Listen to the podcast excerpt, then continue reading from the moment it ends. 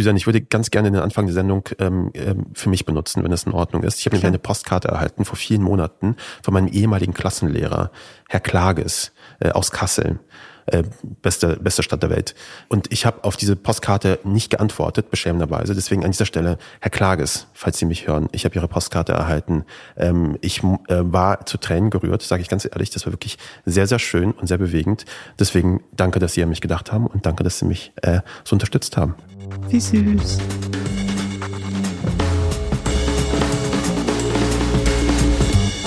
Es ist der 20. Oktober 2023. Mein Name ist Düsen Teckerl.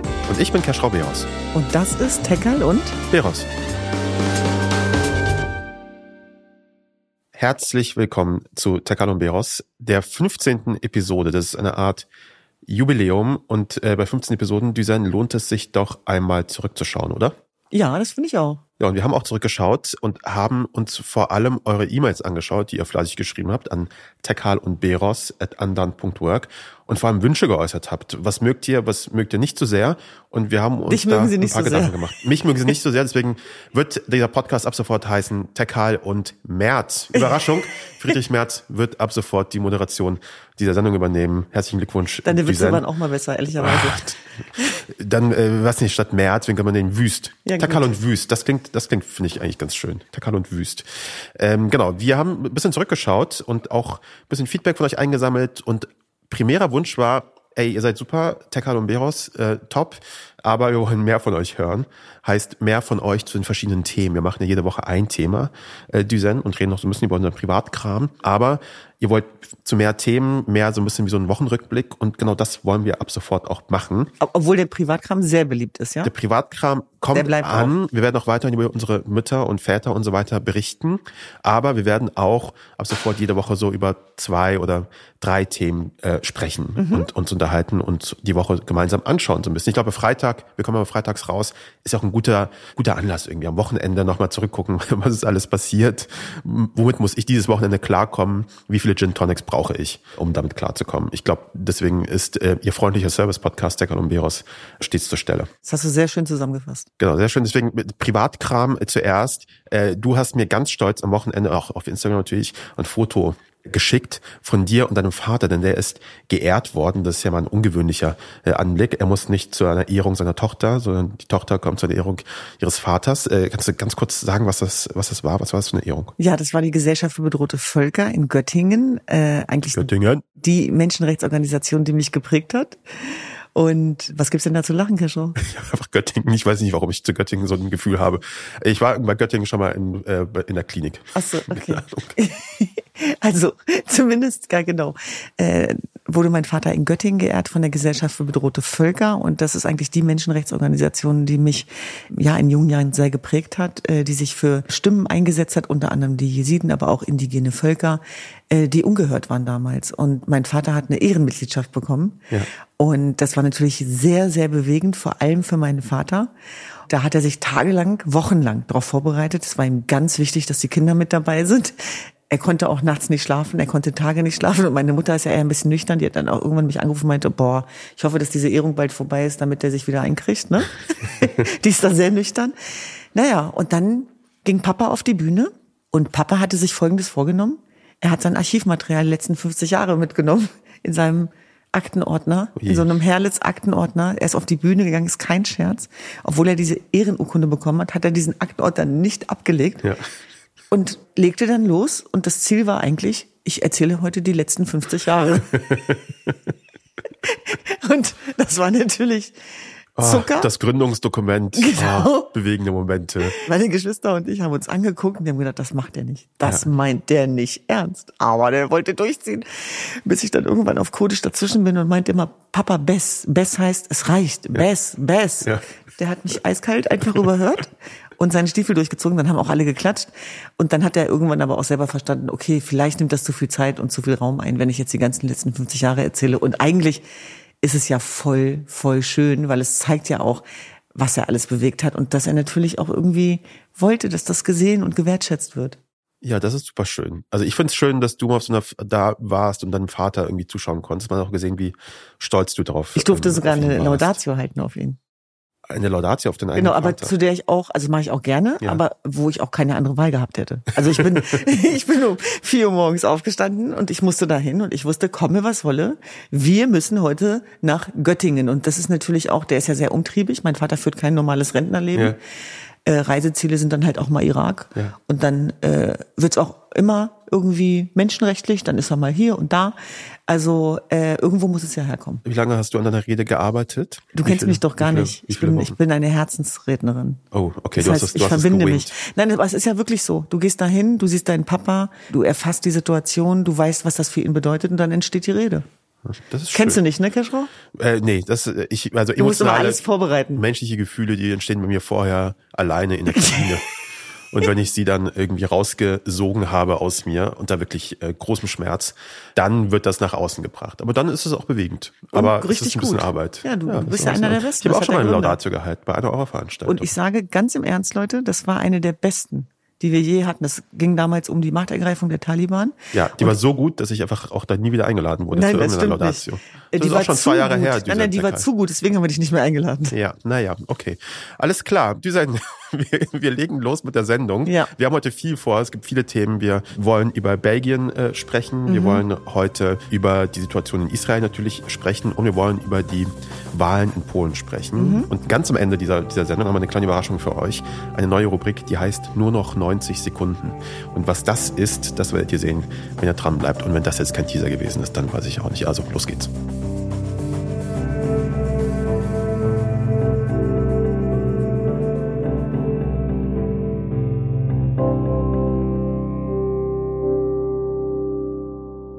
Also zwei schwedische Fußballfans wurden am Montagabend in Brüssel in einem Taxi vor dem EM-Qualifikationsspiel zwischen Belgien und Schweden von einem mutmaßlich islamistischen Attentäter ermordet. Der Taxifahrer wurde verwundet, befindet sich aber auf dem Weg der Besserung. Der mutmaßliche Attentäter wurde von der Polizei am Dienstagmorgen im Rahmen eines Einsatzes erschossen. Motiv des Attentäters könnte die Staatsbürgerschaft der Getöteten gewesen sein. In Schweden und Dänemark hatten Menschen in diesem Jahr den Koran verbrannt und damit unter Muslimen in der ganzen Welt wütende Reaktionen ausgelöst. Welche Reaktion hat das denn bei dir ausgelöst? Tatsächlich Déjà-vu, weil er hat sich ja zum IS bekannt, dem sogenannten Mhm. ja. Islamischen Staat. Und das war eine Erinnerung daran, wie das damals natürlich alles angefangen hat, auch äh, 2014. Und immer wieder auch die Erinnerung, und die möchte ich teilbar machen, dass Terror natürlich Angst und Schrecken verbreiten will und Unordnung schaffen will. Und deswegen ist es auch ganz wichtig, dass man ja die eigene Impulskontrolle unter Kontrolle hat, dass man nicht sofort das macht, was sich diese Täter auch wünschen, nämlich dass man ihre Botschaften teilt, das Video teilt. Und das sind ja immer verschiedene Filme, die im Kopf ablaufen, neben einer eigenen Sorge, von der man sich ja nicht freisprechen kann. Also natürlich bin ich Menschenrechtsaktivistin, aber ich bin ja auch Schwester, ich bin Tante, ich bin Tochter und wir kriegen dieses Klima ja mit. Und es war ein bisschen auch wieder, wenn sowas von sowas kommt. Also ich kann mich erinnern, 2014, als der IS zugeschlagen hat in Irak und Syrien, kam es auch zu Terrorangriffen weltweit, also gerade auch in Europa. Und es zeigt natürlich, dass wir Herausforderungen haben und dass die Gefahr des Islamismus eine europaweite ist, eine anhaltende, dass das nicht über territoriale Grenzen hinausgeht, dass das eine Ideologie ist, die wir quasi bekämpfen müssen. Und das ist ja das, was wir immer wieder auch sagen, dass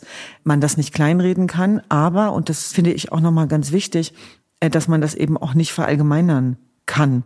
Bei der Geschichte geht es ja auch ein bisschen um diese Verbrennungen des Korans Mhm. in Schweden. Das hat zumindest der Attentäter, äh, glaube ich, auch so gesagt. Aber es herrscht in Schweden ja auch eine, ich würde mal sagen, antimuslimische Stimmung, Mhm. die dazu ja auch hätte beitragen können. Und ich glaube, das ist dann wieder so dieses Thema, wo man wirklich aufpassen muss, ne? Ja. was zuerst da war. Und dass, dass man da natürlich nicht relativieren kann, wenn Leute getötet werden aus ja, solchen Motiven heraus.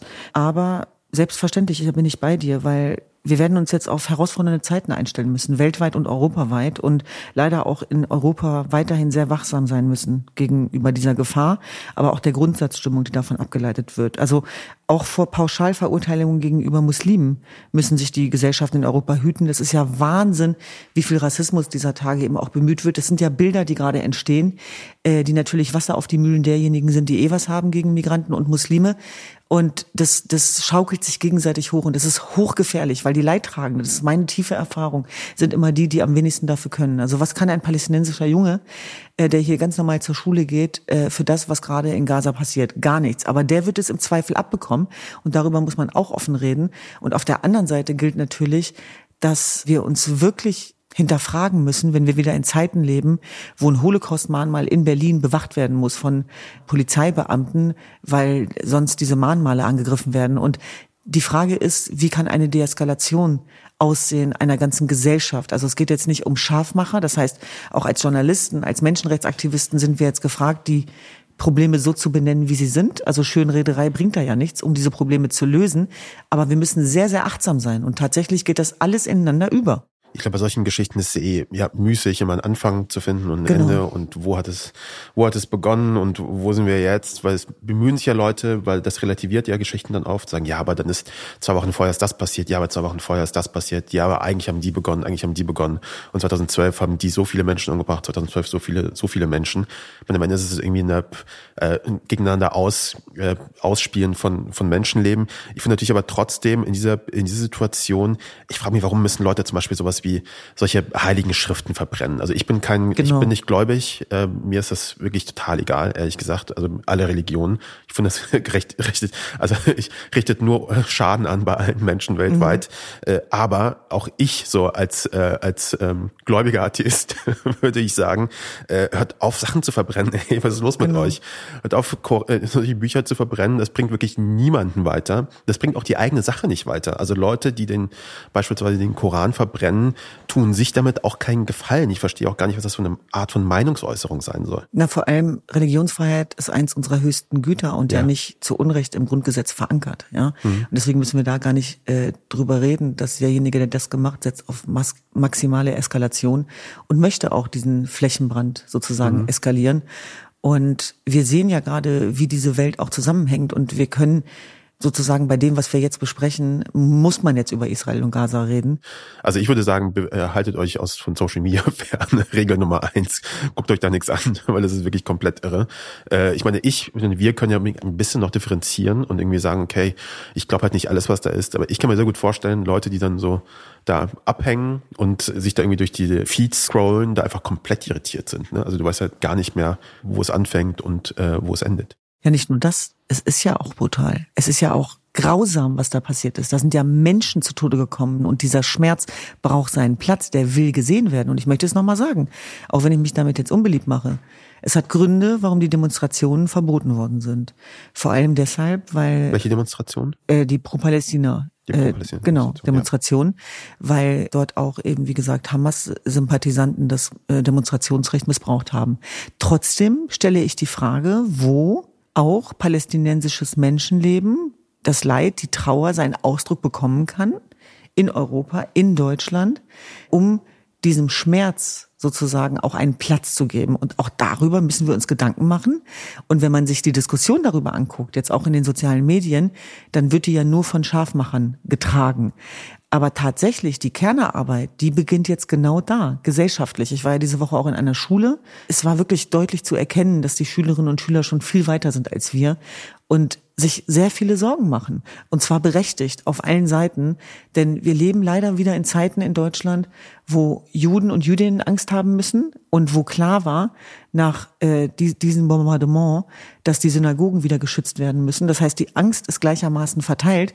Aber wichtig ist, dass das Ziel von Terror, Terror will lähmen, dass das sozusagen nicht durchdringen darf und dass man dieser Lähmung was entgegensetzen muss. Und um nochmal zurückzukommen auf Israel und Palästina, dass natürlich auch Ross und Reiter benannt werden müssen, wer auch immer dafür verantwortlich ist. Und dass es sozusagen keine Gewinner gibt in dem Fall oder dass und das zeigt ja die Situation wieder, dass dieser Krieg kein Sportereignis ist, wo wir uns entscheiden müssen, auf welcher Seite wir stehen. Also das ist das, was ich damit sage, wenn ich sage, wenn wir nur eine Seite sehen, dann sehen wir schlecht.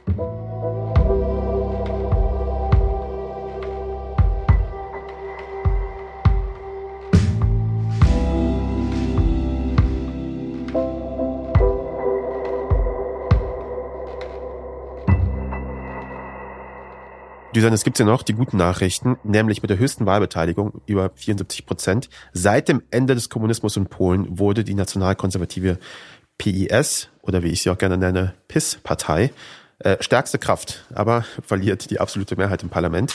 Ein pro-europäisches Dreierbündnis unter Führung von Donald Tusk, den können, äh, kennen wir Europäer sehr gut, könnte fortan die Regierungsgeschäfte in Warschau übernehmen. Damit fällt eine Bastion der Rechten in Europa. Aber was bedeutet das eigentlich für Deutschland, Düsen Tekal? Naja, das bedeutet, dass es Hoffnung gibt. Also das ist ja genau das, was passiert ist. Wir haben diese Bilder gesehen und ich bin total beeindruckt, vor allem von dieser älteren Generation, von irgendwie 90-jährigen DJs und Menschenrechtsverteidigern, die irgendwie unbeirrt äh, für diese Demokratie kämpfen, für Menschenrechte, gegen Rassismus. Und es zeigt, dass wir nicht unmächtig sind. Es zeigt, dass wir dem Rechtspopulismus was entgegensetzen können. Und was wurde das alles kaputt und schlecht geredet? Und die Frage ist ja auch, haben wir uns überhaupt eingehend mit Polen auseinandergesetzt? Und wie diversifiziert das eben auch ist. Und ich muss ganz ehrlich sagen, diese Freude war ansteckend und das war für mich sozusagen, was die positiven Nachrichten angeht, das Highlight der Woche. Also die PIS-Partei ist ja schon wirklich sehr lange da in der Regierung gewesen oder hat sehr lange regiert jetzt in, in Polen. Mal schauen, wie es da weitergeht. Was ich so beeindruckend finde, ist, wenn Rechte an der Regierung sind und irgendwo regieren, sie sind sehr gut darin, sich einzunisten in das System. Das heißt, die bauen so langsam von Jahr zu Jahr immer so an demokratischen Grundpfeilern ab, sodass sie eigentlich nicht mehr äh, abwählbar sind. Ich denke da jetzt zum Beispiel an Viktor Orban in Ungarn, der über Jahrzehnte da sich so ein System aufgebaut hat von Ahnung, Staatsmacht ähm, und im Staatsfernsehen und so weiter und so fort. Also auch Presse, äh, alle Ebenen irgendwie abgedeckt hat, nur damit er irgendwie an der Macht bleibt. Und deswegen finde ich es umso beeindruckender, dass eine Partei wie die PIS-Partei, die Ähnliches auch versucht hat über die, über die vielen Jahre, nämlich ihre Macht irgendwie da zu, ähm, zu stabilisieren, dass sie effektiv, wenn sich die anderen Parteien einigen, und so sieht es gerade aus, tatsächlich abgewählt sind. Und das, finde ich, ist tatsächlich die, die gute Nachricht, dass wir es geschafft haben, ein, ein rechtes System, in Anführungszeichen, zu stoppen. Ich sage jetzt wir Europäer, aber dass die Polen es geschafft haben, genau das zu tun. Deswegen finde ich, das ist eine wirklich gute Nachricht. Polen zeigt ja auch was. Polen zeigt nämlich, dass wir genau so äh, den, die, sozusagen den Populismus auch bekämpfen können. Also das ist ja auch etwas, was man sich abgucken kann tatsächlich, weil wenn ich mir unsere Umfrageergebnisse hier in Deutschland angucke, da, da wird einem ja nur noch übel. Ja, und das wird ja leider auch noch schlimmer. Also da gibt's ja mittlerweile Studien, die, die darlegen, dass alleine die Demokratiefeindlichkeit von 2022 auf 23 um 10 Prozent zugenommen hat, dass da kein Vertrauen ist in den Rechtsstaat. Und ich bin davon überzeugt, da sind wir bei unserem alten Thema, dass es was damit zu tun hat, dass Politik nicht mehr vermittelbar ist. Ja? Mhm. Und da glaube ich, du siehst, was gegenwärtig los ist in der Welt. Wir müssen die Leute viel mehr an die Hand nehmen. Da braucht es auch einen Kompass, da braucht es einen Austausch, da braucht es Räume. Denn jetzt wird ganz viel mit Ängsten gearbeitet. Und deswegen finde ich das mit Polen so wichtig, weil es so was Heilendes hat. Ja, es gibt ist jetzt ein Beispiel, auf das man zeigen kann. Genau. Man sagen kann, guck, so geht's, so geht's nämlich auch, weil wir haben tatsächlich in den letzten Jahren eben nicht so gute Nachrichten. Ja, und die Demokraten hier, die müssen sich jetzt bewegen. Also Comfortzone ist jetzt nicht mehr. Jetzt gilt es wirklich auch aufzustehen, reinzugehen, Demokratie vorzuleben und sich zu engagieren. Mhm. Ja, ich hoffe, dass dieses äh, Wahlergebnis einigermaßen nachhaltig ist. Let's see.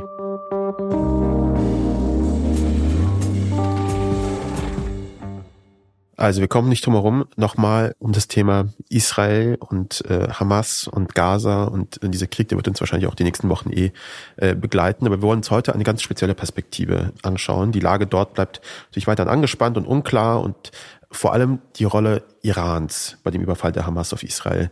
Klar ist, dass das Regime in Teheran die Hamas seit Jahren auf unterschiedliche Art und Weise unterstützt. Es gab in den vergangenen Tagen auch immer wieder Berichte über Absprachen und Koordinierungen im Voraus. Wir haben keine äh, konkreten Beweise dafür, hat, hat niemand. Das sind jetzt wirklich alles nur Vermutungen.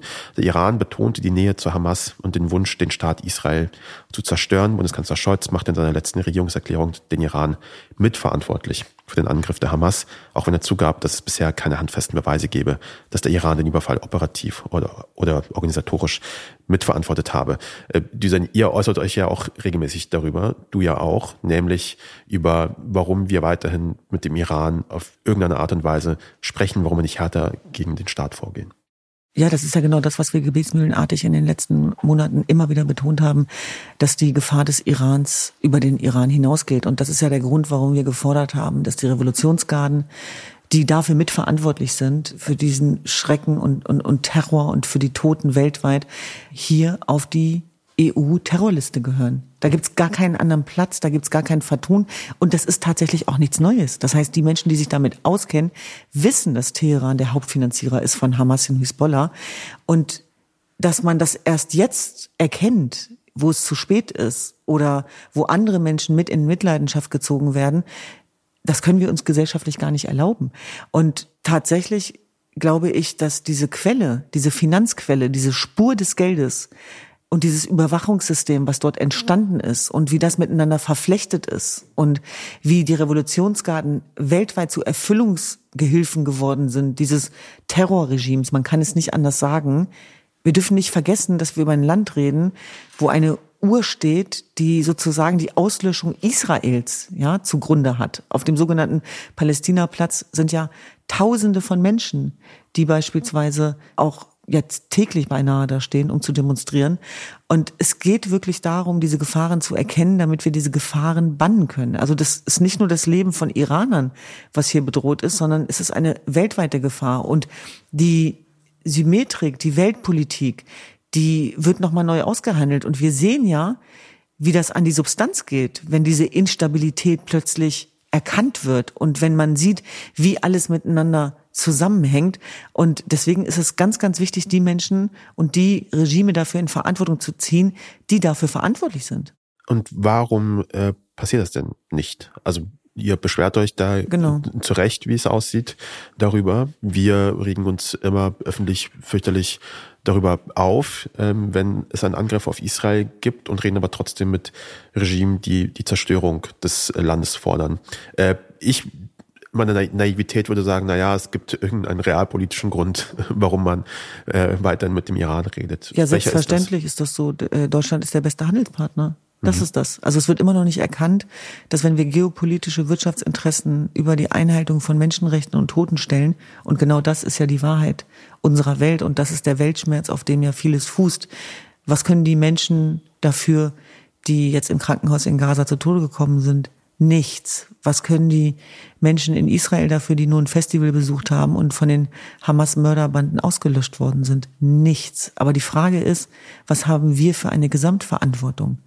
Und da, glaube ich, geht es um eine Neuordnung, nicht nur weltweit, auch im mittleren Nahen Osten müssen wir uns mit dem Gedanken anfreunden, dass das Leben der Austausch da neu verhandelt werden muss und auch unsere geopolitischen Beziehungen, Wirtschaftsbeziehungen. Was bedeutet menschenrechtsgeleitete Außenpolitik, wertebasierte, wenn sie den Schutz von vulnerablen Gruppen, Minderheiten, Frauen und die Einhaltung der Menschenrechte nicht in den Vordergrund stellt? Also wir leben in Zeiten, wo der Bundeskanzler der Bundesrepublik Deutschland in Israel Flugzeuge räumen muss, weil es eine Terrorwarnung gab. Also wer jetzt noch nicht verstanden hat, dass wir alle mitgemeint sind, der muss sich jetzt auf den Weg machen. Und das ist ja der Grund, warum wir immer wieder auch als Menschenrechtsaktivisten sagen, stellt bitte die Menschenrechte in den Vordergrund. Das ist kein Blabla.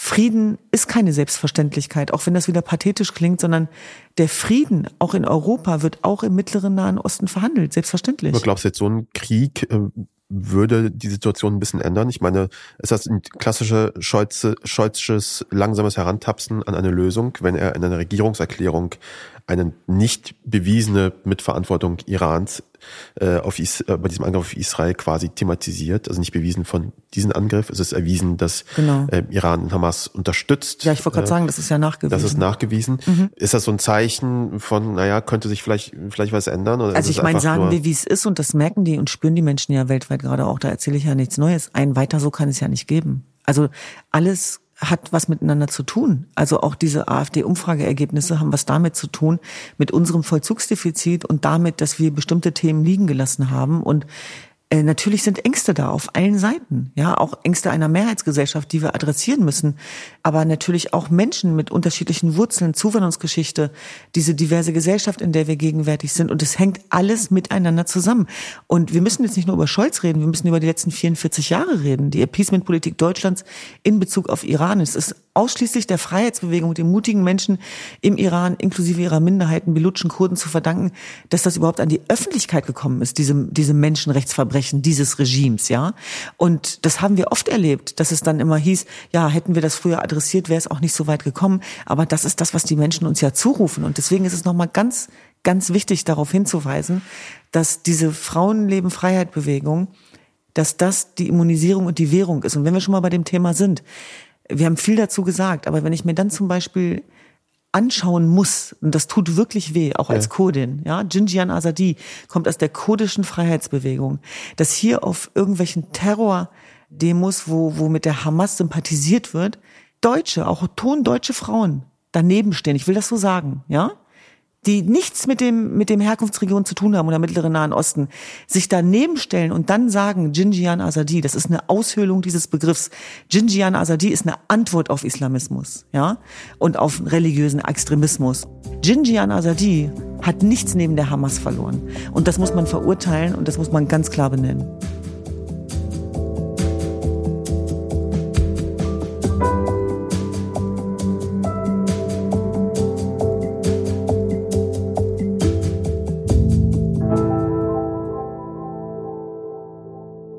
Und dass das eine ganz unheilvolle Allianz ist, merkt man ja daran, dass sich der Außenminister Irans mit dem Hamas-Chef in Katar getroffen hat. Und das sind ja bemerkenswerte Bilder, die uns da erreichen. Katar, ja genau, wir erinnern uns. Was war da nochmal? Die WM. Von wem war die nochmal finanziert? Also das ist ja dann auch immer die Frage, unserer Mitverantwortung. Also herzugehen und so zu tun, als hätten wir damit nichts zu tun. Leute, ich bitte euch. Ja. ja. wenn sowas von sowas kommt. Also, wo sind denn dann unsere hiesigen Werte? Ja, also, dass dann diejenigen beschimpft werden, die das kritisieren, statt wirklich dahin zu gucken und zu sagen, ja, genau, das ist das Regime, wo diese Menschenrechtsverletzungen stattfinden und wo sich jetzt diese, äh, ja, unheilvolle Allianz trifft, zusammenkommt, um dann zu besprechen, wie man noch mehr Terror verbreiten kann. Das ist so ein bisschen so die westliche Geschichte, dass alles wie so ein Boomerang zurückkommt. Es gibt immer ein Foto von irgendjemandem, wo er äh, die Hand gibt, einem Despoten, einem Terroristen oder wie auch immer. Das war ja bei 9-11 und so ja genauso. Und dass diese Bilder aber so kurz, also nicht so lange her sind. Also die mhm. Fußball-WM ist quasi vorgestern erst äh, erst passiert und jetzt erreichen uns diese Bilder ist natürlich wieder so ja Wasser auf die Mühlen ne mhm.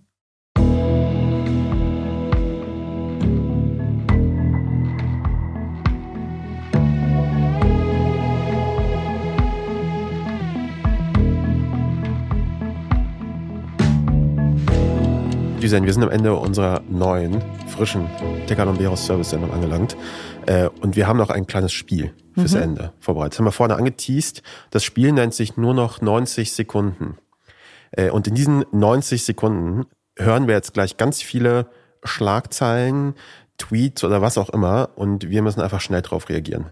Ein Satz, ein Wort oder einfach weiter und sagen, da haben wir okay. nichts zu sagen. Unser äh, Producer Georg. Mhm. Hallo Georg. Hi. Hallo. Ja, da ist Georg. Oh, Georg, du hast eine schöne Stimme. Danke, danke. Tekal und Schmidtmann, das ist äh, der Vorschlag für die Sendung ab sofort.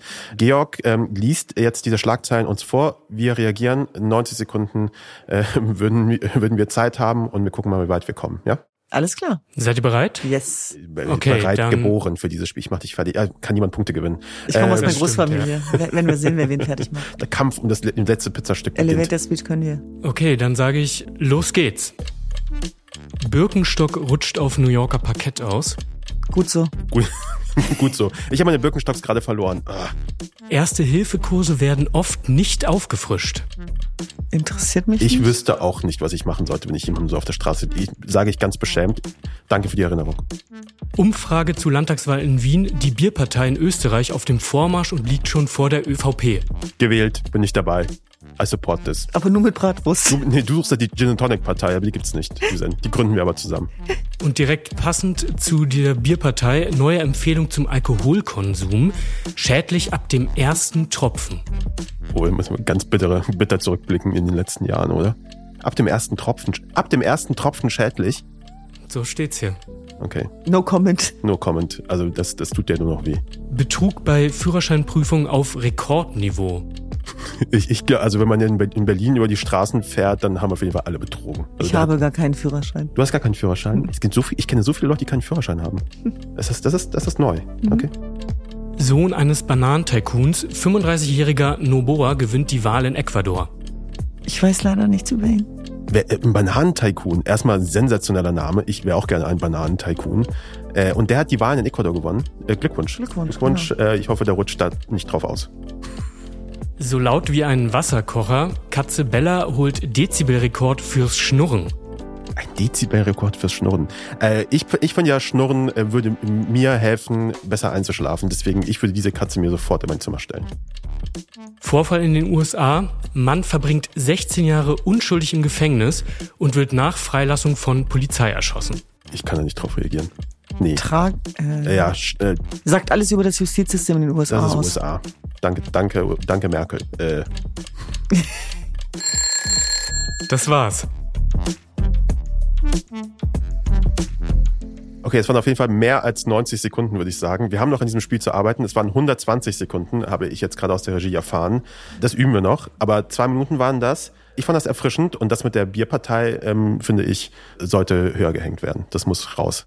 Und wollen wir gemeinsam einen Erste-Hilfe-Kurs machen, Düsen Tecker? Hast du Lust drauf, dass wir das gemeinsam auffrischen, auch ein bisschen an den Communities auch weitergeben, dass das wichtig Gerne. ist? Mit dir würde ich das machen. Das finde ich gut. Ja. Weil ehrlich gesagt, vor zwei, drei Jahre oder sowas her, war ich auf dem Alexanderplatz.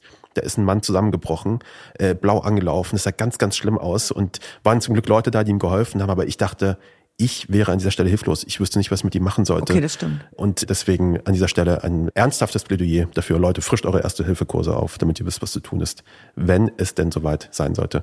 Düsen, es hat Spaß gemacht. Ganz Ich meinerseits. finde das, ich finde das war, das war, das war witzig. Das machen wir gerne wieder. Äh, Schön, dass ihr heute wieder zugehört habt. Ja. Äh, schreibt uns weiter. Ihr seht, euer Feedback kommt an. Es ist, es ist einfach so. Ich sag's gerne nochmal. 15 Folgen, Wahnsinn. Der Karl und Beros, 15 Folgen haben wir jetzt äh, erreicht. Wir machen einfach weiter und freuen uns, dass ihr dabei seid und uns begleitet auf diesem Weg, äh, Düsen. Und ich freue mich besonders, dass du dabei bist. Dankeschön. Und tschüss, wir sind raus. Tschüss. Tekal und Beros ist ein Andan Original mit Düsen Tekal und mir, Keschrau Beros. Redaktion Paula Cornelius, Georg Schmidtmann und Patrick Stegemann. Technische Produktion und Sounddesign Henk Heuer und Marta Gerosa.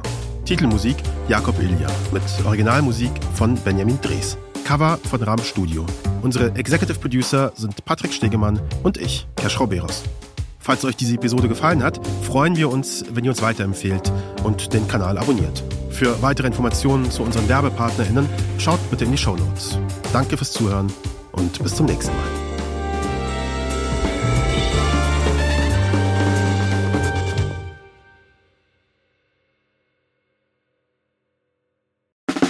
Der 7-One-Audio-Podcast-Tipp.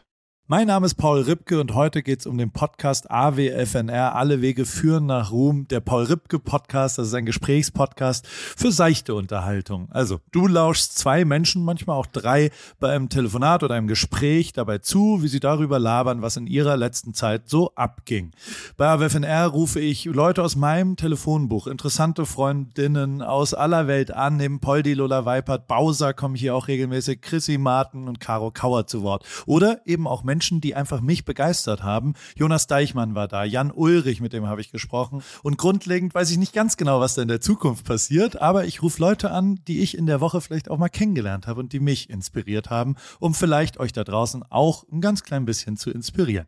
Jedes Gespräch überrascht zumindest mich jedes Mal aufs Neue und manchmal kommt sogar dabei raus, dass ich danach mich für ein Praktikum bei Big FM bewerbe und vielleicht sogar das eine oder andere berufliche Erfolgserlebnis feiern darf. Danke, Lola, dafür. Schon mal. Also jeden Dienstag um 16.20 Uhr deutscher Zeit, 420 und so, gibt's eine neue Folge AWFNR.